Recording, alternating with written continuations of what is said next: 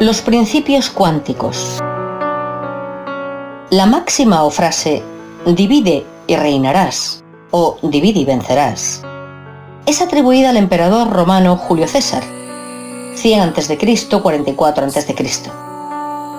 También a Nicolás Maquiavelo, en su tratado de doctrina política titulado El Príncipe, que publicó en 1513.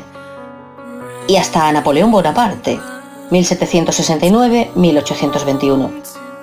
Pero en realidad esta frase no le pertenece a nadie, porque solo es la manipulación de una ley del universo cuántico que dice todo tiene que ver con todo.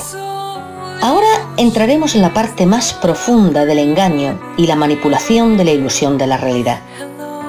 Esta se basa en aprovechar nuestro cerebro y pensamiento lineal basado en los opuestos, bueno, malo, y en la escasa o nula capacidad de pensar cuánticamente, para separarnos, confundirnos, ocultarnos y mantenernos dormidos y mansos como corderos en un corral. La unidad de carbono humano ve en esta idea divide y reinarás solo la interpretación superficial y literal empleada y puesta en funcionamiento en todo ámbito sociocultural, político, religioso, económico, social, etc. Lo que no puede ver es cómo trabaja en la profundidad del pensamiento tridimensional del hombre. Lo que realmente hace es dividir todo lo indivisible. O sea que si el pensamiento cuántico dice que todo tiene que ver con todo, el pensamiento lineal lo procesa como nada tiene que ver con nada, porque es el opuesto que le corresponde.